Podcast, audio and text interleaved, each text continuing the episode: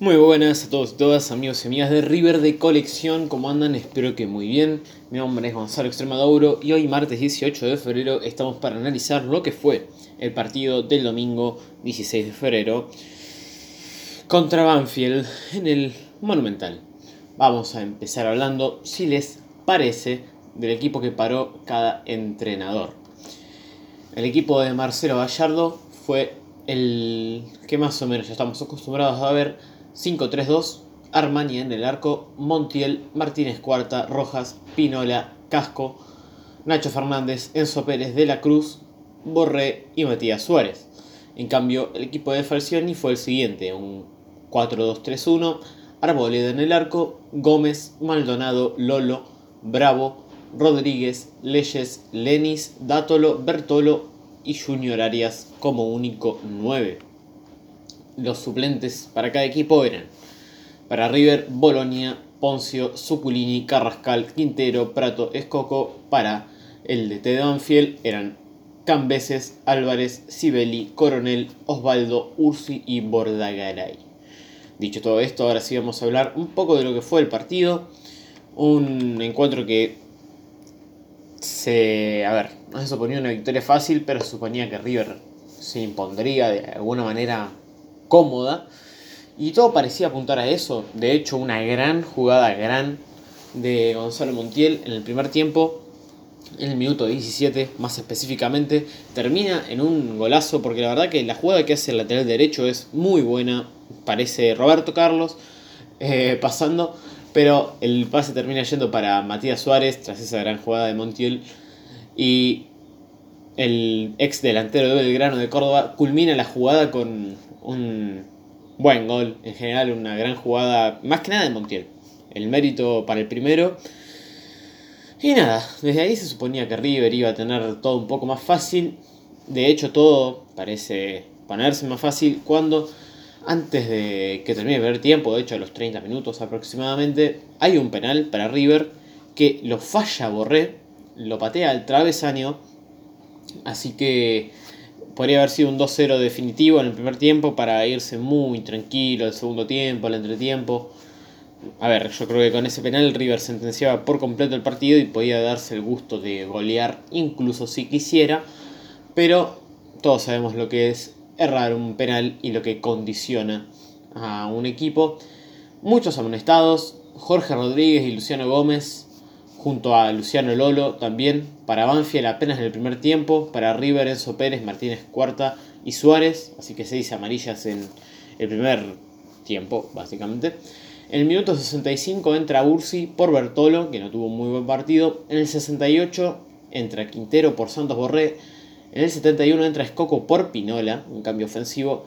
Y ya es en los últimos 20 minutos cuando se nota que River empieza a decaer físicamente y Banfield, aún sin haber hecho ningún mérito desde el juego, está cerca desde el resultado y se pone a tiro del empate. De hecho, en el minuto 74 ingresa el controvertidísimo Daniel Osvaldo después de su retiro de hace tres años y medio. Y el que se retiró fue Jesús Dátolo. Bueno, lo de Osvaldo. Eh, realmente se nota que es un jugador con mucha calidad, mucha jerarquía, por más que no juegue hace mil años. Entró y casi mete un golazo a Armani que era para cerrar el Monumental e irse, porque la pica desde 30, 35 metros y la verdad que Armani no llegaba. Por suerte pasó a penitas arriba del travesaño, si no era un golazo de Danny Stone, el, el que venía a ganarle los Libertadores a Boquita, pero bueno, no se le dio, pobre. Terminó esa jugada en un casi empate parcial, que hubiera sido muy difícil porque el contexto también no ayudaba mucho, estaba súper diluviando, no estaba para el juego muy vistoso, que es lo que más le queda cómodo a River. Y la verdad que haber ido a buscar un partido empatados, faltando 10-15 minutos, no era el mejor contexto posible en el Monumental. Así que por suerte esa pelota no entró, que fue lo más claro que tuvo Banfield, no tuvo muchas ocasiones. De hecho, yo consideraría esa la única de real peligro junto a un remate de Lenis en el primer tiempo que pasó cerquita. En el minuto 83 salió Junior Arias, entró Bordagaray, ex River. Y en el 84 River hace el último cambio entra Prato y se va Matías Suárez para aguantar los últimos minutos. Prato tiene mejor juego aéreo, era bastante lógico el cambio. En el minuto 89 amonestan a De la Cruz y en el minuto 91 amonestaron a Bravo para sintetizar un poco el tema de las amarillas. 4 por cada equipo. Y bueno, en fin, así terminó el partido. 1 a 0 para River. Merecida victoria, injusta la diferencia porque ya van varios partidos que River sufre necesariamente. No sé si se acuerdan con Godoy Cruz, con Central Córdoba, que hace demasiados méritos desde el juego, pero desde el resultado se queda muy corto. Esto esperemos que no, pero le podría pasar factura en alguno de los tres partidos restantes, porque si tenés para meter 3-4 goles, mínimo mete 3 o 2. No puedes meter uno y después dejar en partido al rival que sin hacer nada, simplemente por la distancia que no es muy larga en el resultado, se envalentona y bueno, de esa manera empieza fabricar juego a su manera como hizo Banfield, que en el primer tiempo merecía irse 3 a 0 abajo y casi lo empata con una jugada aislada de Osvaldo.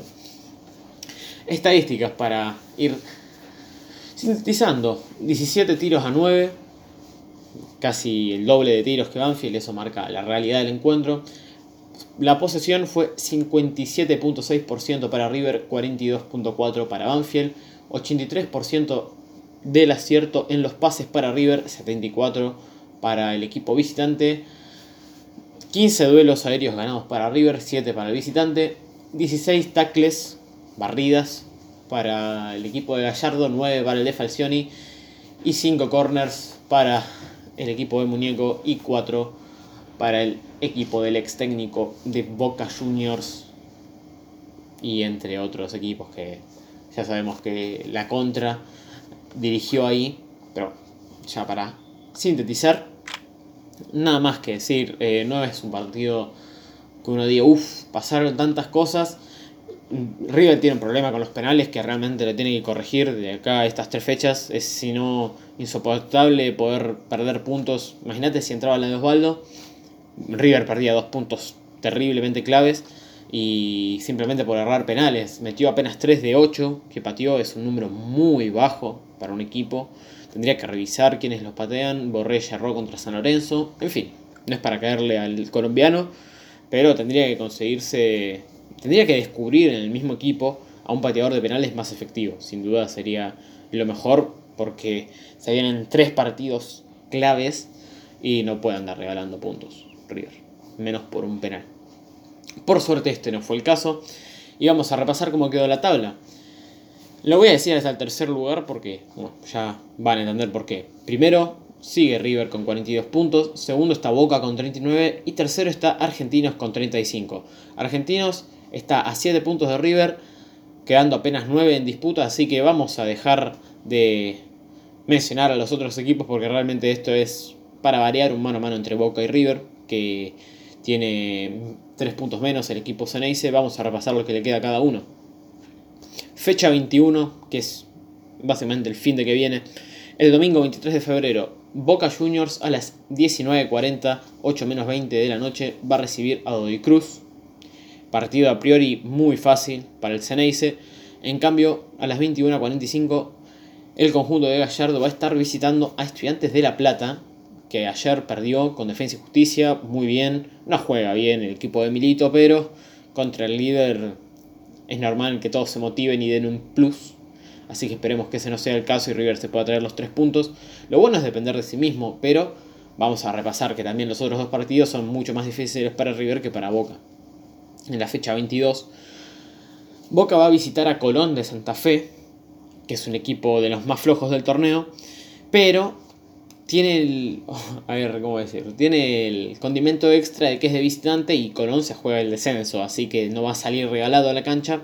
Mientras tanto, de esa fecha, River va a recibir a Defensa y Justicia, que está jugando muy bien con Crespo como DT. Ayer lo demostró en cancha de Estudiantes de La Plata.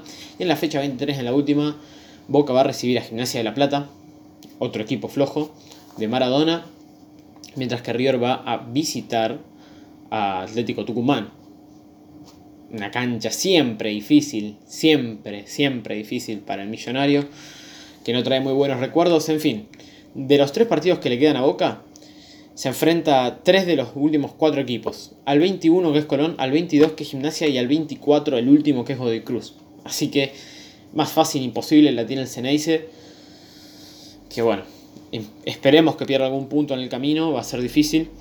Mientras tanto, River tiene partidos contra Atlético Tucumán, que por ahora está decimocuarto, Defensa y Justicia, que por ahora está decimosegundo, y Estudiantes, que está decimoprimero. No son los grandes equipos, pero son de un nivel, para mí, un escalón superior a los que se enfrenta Boca. Pero esto es fútbol, nunca nada se sabe. Recordemos que el hecho de que terminen empates en puntos, que por ejemplo si Boca gana los tres y River gana dos y pierde uno, se resuelve con una final desempate, así que para esperemos que no ocurra eso y River se corone campeón directamente, sino otro mano a mano, otro. Pero en fin, vamos a tener la fe que se puede dar en este tiempo.